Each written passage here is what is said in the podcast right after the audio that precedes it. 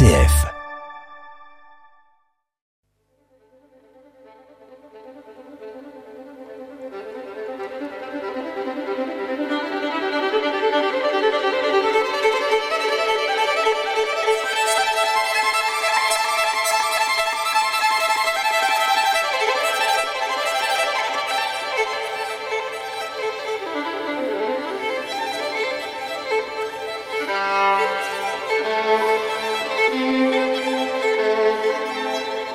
Célèbre pour ses innovations architecturales au XIIe et XIIIe siècle, la basilique Saint-Denis, près de Paris, est une incroyable nécropole royale, et ce depuis le roi Dagobert au 7e siècle. C'est cette dernière demeure des rois de France que nous allons visiter aujourd'hui en compagnie de Serge Santos de la Caisse nationale des monuments historiques et des sites. Un voyage dans l'histoire de France à travers tombes et gisants. En fait, à Saint-Denis, on peut lire aujourd'hui toute l'évolution de la représentation euh, royale euh, du XIIe siècle jusqu'au grand tombeau de la Renaissance du XVIe siècle. En fait, avant le XIIIe siècle, à Saint-Denis, il n'y a pas de gisant. Les rois et les reines sont inhumés autour du maître-autel, euh, dans le sol de l'église, simplement recouverts d'une dalle, qui est quelquefois décorée et quelquefois est simplement le nom du roi ou de la reine. Et ce n'est qu'à partir euh, du XIIIe siècle que on va euh, représenter véritablement les rois et les reines, que Saint Louis va commander 16 euh, gisants signifiant les 16 personnages précédemment enterrés. Qu'est-ce que c'est qu'un gisant on va souvent entendre ce nom ici. Qu'est-ce que c'est exactement? Le mot gisant vient d'un verbe qu'on utilise un peu moins aujourd'hui, qui est gésir, être allongé. Donc il s'agit simplement d'une sculpture allongée qui représente un personnage. Alors nous avons à Saint-Denis des, sculptures qui ont été ramenées d'autres églises euh, parisiennes euh, notamment. Et nous avons par exemple, euh, sous les yeux, juste devant nos yeux, le, gisant le plus ancien dans la France du Nord, le gisant du roi Childebert, qui est le fils de Clovis, donc qui a vécu au, 7e siècle, au 6e siècle, et qui est une dalle qui a été réalisée par les moines de l'abbaye de Saint-Germain-des-Prés au XIIe siècle. Et c'est un gisant qui est euh, sculpté directement dans la pierre. C'est-à-dire qu'on a, on a travaillé la pierre en réserve, on a, on a sculpté la pierre euh, directement dans, dans, le tombeau. Donc il y a un relief assez peu affirmé, on va dire, et on a un roi qui tient dans la main, euh, dans sa main droite, le cœur de Saint-Germain-des-Prés, pour montrer en quelque sorte qu'il a été le, fondateur de, de cette église. Il a un visage très paisible, les yeux ouverts. On n'a pas l'impression qu'il est mort là vraiment. Il repose, il repose en paix. Jusqu'au XIVe, XVe siècle, les gisants euh, ne sont pas représentés morts. Il s'agit de représenter le, le Béati, le personnage qui attend la résurrection. Donc tous ces personnages ont les yeux grands ouverts en attente de la résurrection. Alors il y a des gisants comme celui-ci en pierre, taillés dans la pierre. Puis j'en ai aperçu d'autres un peu plus loin qui, sont en, métal visiblement, en argent ou, je ne sais. Qu'est-ce que c'est que ces gisants? Il est extrêmement difficile aujourd'hui de faire euh, l'histoire euh, des, gisants euh, royaux ou non royaux, car beaucoup ont été détruits, en particulier pendant la guerre de Cent Ans, où le tombeau de Saint-Louis, par exemple, a été détruit, qui était représenté à Saint-Denis, ou pendant les guerres de religion, où la vogue de l'iconoclasme a, fait détruire beaucoup de, gisants en, en, métal, et puis bien sûr également pendant la Révolution. Mais nous avons la chance d'avoir à Saint-Denis deux exemples euh, extraordinaire de gisants d'enfants, des enfants de Saint-Louis, en métal. Il s'agit de d'émaux chanlevés, euh, créés à Limoges, hein, qui sont somptueux. Deux petits-enfants, donc euh, des dalles qui étaient inscrites auparavant au XIIIe siècle dans un tombeau majestueux. Et là, on voit bien leurs yeux grands ouverts. Là, on se rend bien compte, puisqu'il y a des, grands restes, yeux bleus. Des restes de couleur, mhm. effectivement.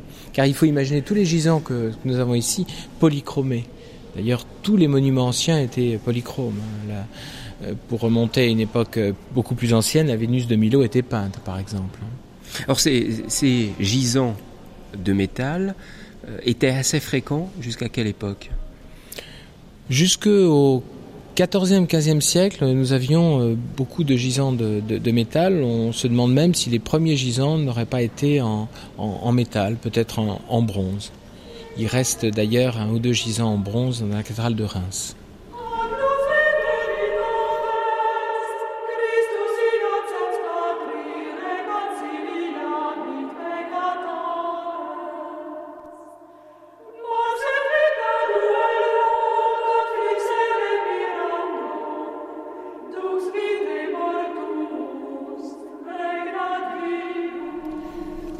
Alors qu'est-ce que vous souhaitez nous faire découvrir maintenant pour continuer à, découvrir l'histoire des gisants dans cette basilique de Saint-Denis?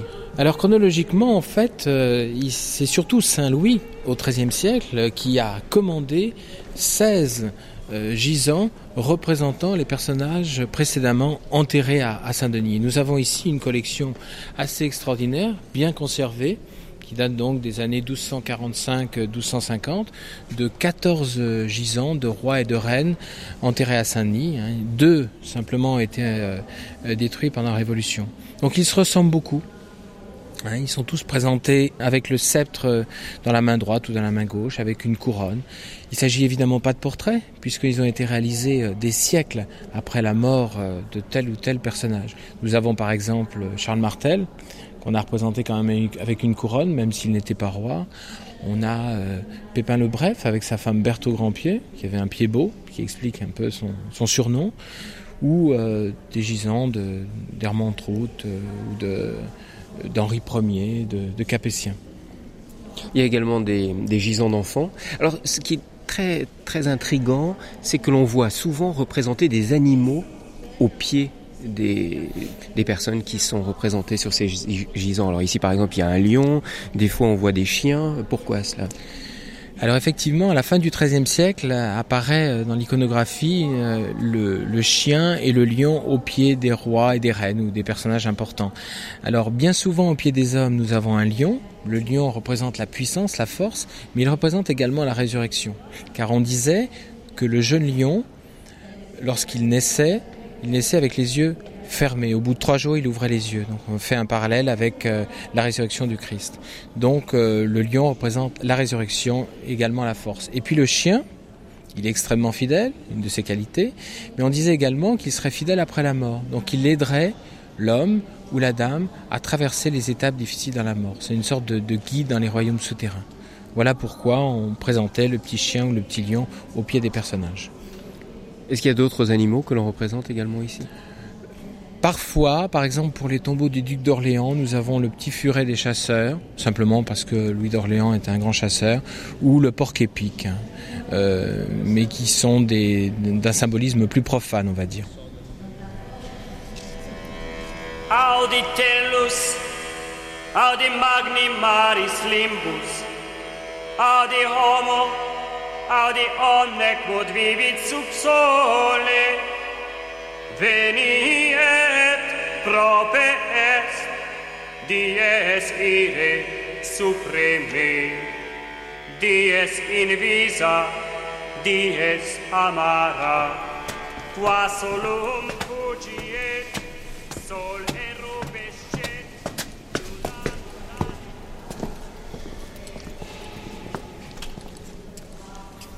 Alors on vient de voir quelques exemples euh, de gisants du XIIIe siècle de la commande de Saint-Louis qui ont été réalisés donc des siècles après la mort des personnages.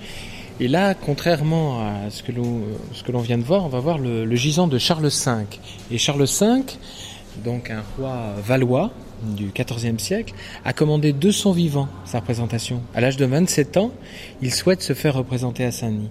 Simplement, c'est un roi qui n'aime pas la guerre, qui a agrandi le Louvre, justement, qui a créé au Louvre une des premières bibliothèques avec déjà 1000 volumes et il adore les arts et il commande à André Bonneveux, un des grands sculpteurs de l'époque, son portrait. Donc là, on a devant nos yeux le premier portrait en sculpture d'un roi de France. Et on se rend véritablement compte que cette euh, sculpture euh, commence à prendre la vie par le fait que sur les, mains, on voit les, on voit les veines, qui apparaissent. Qui ah apparaissent. Ça, c'est très différent de, des, gisants que nous avons vus euh, précédemment, qui étaient beaucoup plus moins vivant. Et là, on est sûr que c'est vraiment le portrait du roi. Là, c'est le portrait du roi, effectivement. Alors, même si la sculpture a subi euh, euh, quelques euh, destructions, il n'y a plus de lion à ses pieds, le, sceptre est cassé, mais il y a cette figure extraordinaire du, du, du roi. Alors, juste à côté, on a des gisants d'hommes en armes. Alors que les rois, jusque-là, en tous les cas ceux que j'ai vus, sont plutôt habillés avec des vêtements plissés, des vêtements civils. Euh, là-bas, deux, hommes en armes avec leur écu sur la cuisse. Voilà, il s'agit de Bertrand du Guesclin et de Louis de Sancerre. Euh, du Guesclin était le chef des armées de Charles V et Charles V a souhaité qu'il soit inhumé à, Saint-Denis euh, pour montrer euh, en quelque sorte une image de la fidélité du connétable, signifier que ce qui était important pour un chef des armées, c'était la fidélité au roi. Ah oui, donc c'était un grand honneur d'être enterré ici. Un très grand honneur. Et juste à côté de Charles V, vous avez ici une dame qui est l'épouse de, Charles V, mais c'est pas le gisant qui était à Saint-Denis, c'est un gisant qu'on appelle un gisant d'entrailles. Alors là, je vais être un peu macabre, mais les rois et les reines étaient inhumés en trois morceaux, en quelque sorte. En trois morceaux Effectivement, parce que bien souvent, ils mouraient loin de Paris. Euh, les conditions de transport étaient extrêmement euh, complexes, longues, et on était obligé, la plupart du temps, d'éviscérer le corps sur place. C'est-à-dire qu'on ouvrait le ventre, on enlevait les entrailles, on mettait les entrailles dans un sac de cuir et on faisait généralement sur place, par la suite dans des abbayes parisiennes, un gisant dit d'entrailles. Et le gisant dit d'entrailles est simplement un, un gisant normal, sauf que dans la main gauche, on a l'image d'un sac sculpté qui est censé représenter le sac qui contenait les entrailles en dessous du gisant. Ensuite, on prélevait le cœur une pratique un peu étonnante, mais qu'on fait dans beaucoup de civilisations où on veut conserver une partie du, du, du cœur, du symbole de la vie, du personnage. Et donc de la même manière, on mettait le cœur dans une boîte en dessous du gisant, enterré, et le gisant présentait dans la main gauche un petit cœur sculpté. Ensuite, on préparait le corps, euh, débarrassé du cœur et des entrailles, en mettant du sel, des aromates, quelquefois du vin comme antiseptique, et on ramenait à Saint-Denis. Et à Saint-Denis, on n'enterrait que le corps, euh, les ossements, on va dire. Et pour le signifier, au pied des personnages, soit on n'a rien, soit quelquefois les chiens et les lions rongent des os. Une pratique un petit peu étonnante. Si on veut aller encore un peu plus loin dans le macabre, je crois que la manière dont on a traité le corps de Saint Louis est pas triste non plus.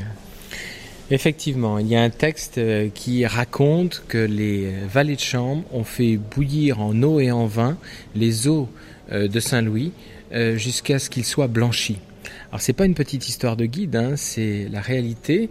Il est mort, euh, donc Saint Louis est mort en, à Carthage hein, à la suite euh, après avoir bu de l'eau croupie des marais. Il est mort de la dysenterie. Il a été amené en, Sicile. Euh, les odeurs commençaient à être pestilentielles et en Sicile, on n'a pas hésité à le faire bouillir et ses, ses chairs ont été enterrées dans la cathédrale de, de Montréalais. Pourquoi, faire bouillir le corps? Bah, c'est une manière de, conserver, si vous voulez, euh, les, les chairs euh, et, les, ossements, hein, pour éviter qu'il y ait euh, que le corps pourrisse véritablement. Hein. Toujours dans, l'espoir de la résurrection de, de, la chair, en quelque sorte. Hein. Ensuite, donc, ces ossements ont été inhumés à Saint-Denis. Euh, et on lui a fait un, tombeau euh, extraordinaire qui, selon le chroniqueur Guillaume de Nangis, un des plus beaux tombeaux du monde. Est-ce que le fait de, séparer le cœur, les entrailles, le corps ne permettait pas aussi à les répartir dans des endroits différents et à célébrer des messes? euh, à la mémoire de ces grands personnages Effectivement, au départ, c'est une nécessité technique liées aux, difficultés de transport et qui devient par la suite une coutume qui permet d'honorer euh, de la présence d'une partie du corps du roi euh, tel monastère euh, important parisien ou autre. Hein.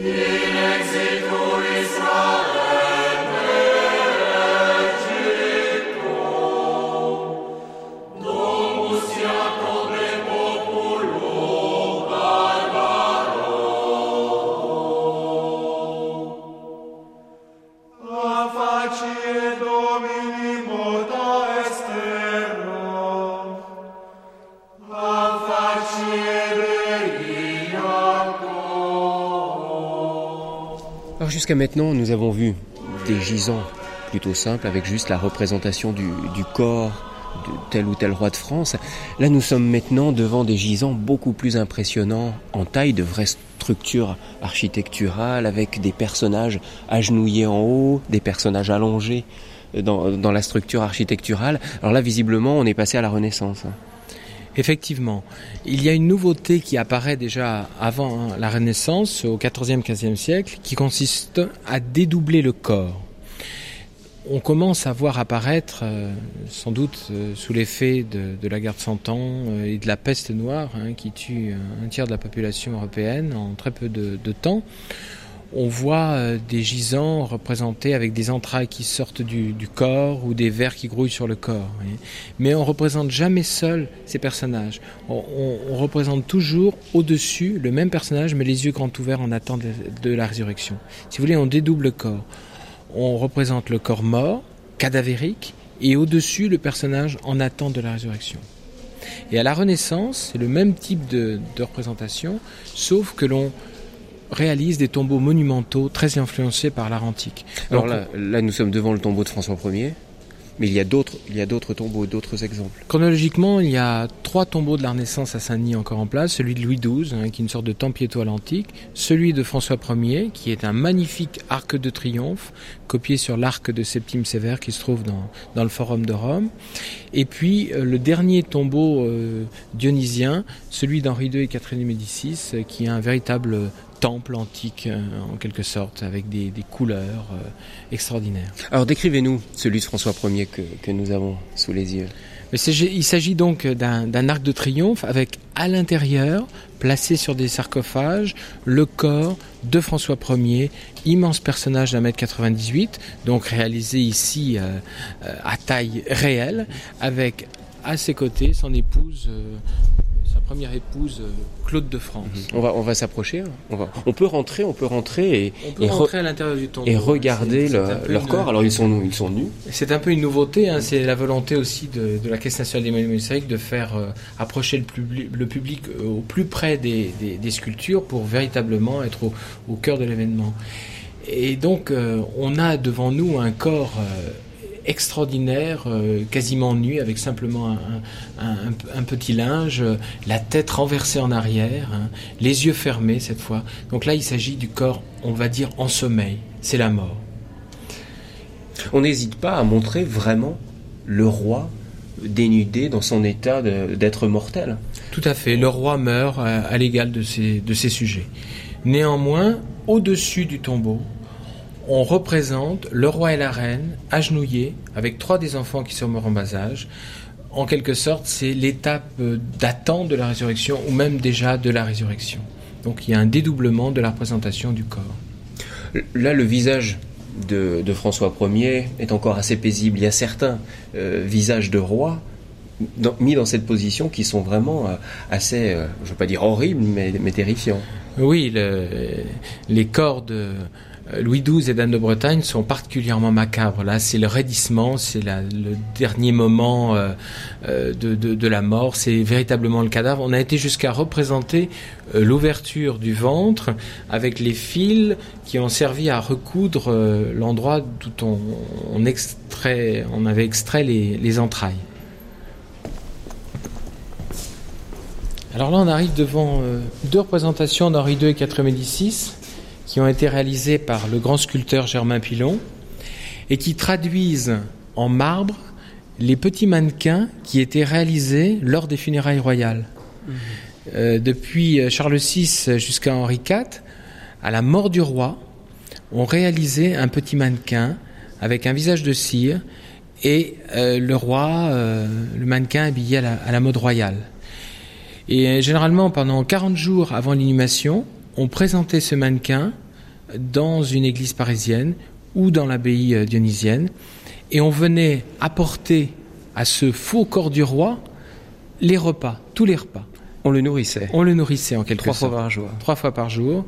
Et en quelque sorte, euh, cette, euh, ce petit mannequin représentait la pérennité de la monarchie pendant cette période, le corps politique du roi. Le roi continuait à vivre à travers cette effigie funéraire, qui est qui ne sont pas conservées en, France. Hein. Les Anglais en ont, gardé quelques-unes, mais euh, les, visages en cire étaient présentés, étaient conservés dans le trésor de l'abbaye de Saint-Denis. Et que faisait le nouveau roi, le successeur, pendant ce temps-là? Le successeur, il ne se montrait pas. Il se cachait même. Il était, il n'était pas présent. Il n'existait pas encore véritablement comme, comme roi. Il n'assistait pas, ou si ce n'est que caché aux funérailles. Et ce n'est qu'à la, au moment où le roi a été placé dans, son cercueil à Saint-Denis, que le prochain roi pouvait apparaître.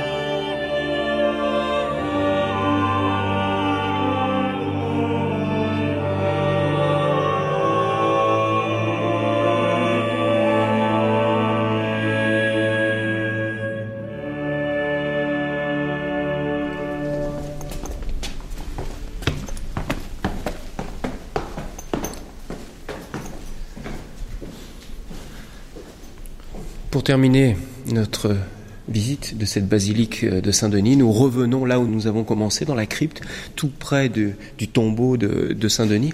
Nous sommes ici face à, six tombeaux de, marbre noir, six tombeaux de structure très moderne, très simple, avec juste quelques noms écrits dessus. Alors qui sont ces personnages enterrés ici?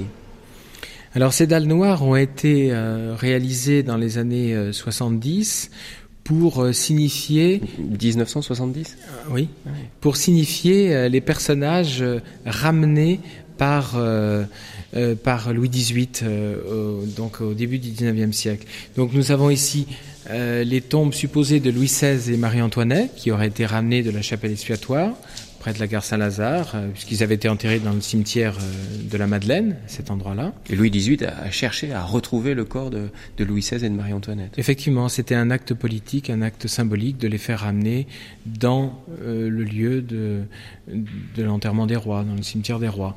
Et il a fait rechercher également Louis VII, un des rois capétiens qui n'avait pas souhaité être enterré à Saint-Denis, qui avait été enterré dans l'abbaye de Barbeau, au, sud de, de Paris. Euh, il a fait ramener également Louise de, Lorraine, la femme d'Henri III, qui avait été retrouvée par hasard dans un monastère de Capucins euh, sur l'actuelle place Vendôme. Et Louis XVIII lui-même est inhumé euh, ici devant nous, et là on est sûr que ce corps de Louis XVIII est bien présent à, à Saint-Denis. Et alors, il reste un tombeau, rien n'est écrit dessus, un tombeau noir, juste à côté de celui de Louis XVIII, qu'est-ce que c'est? Eh bien, ce devait être son frère, euh, Charles X, qui est mort dans l'Empire austro-hongrois, en exil, donc à Goritz, euh, sur l'actuelle frontière italo-slovène.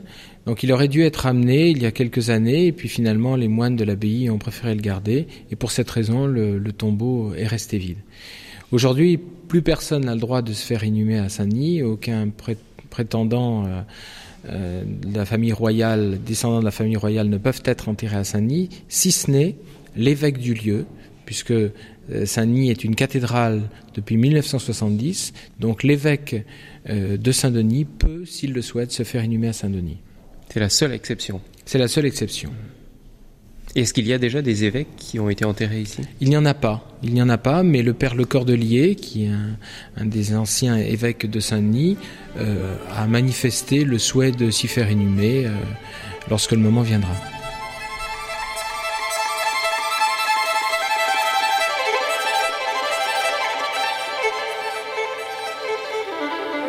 Pour clore cette visite de la basilique Saint-Denis, je vous conseille le beau livre publié par Serge Santos avec de remarquables photographies de Claude Sauvageau, un livre qui s'intitule Saint-Denis, dernière demeure des rois de France aux éditions Zodiac.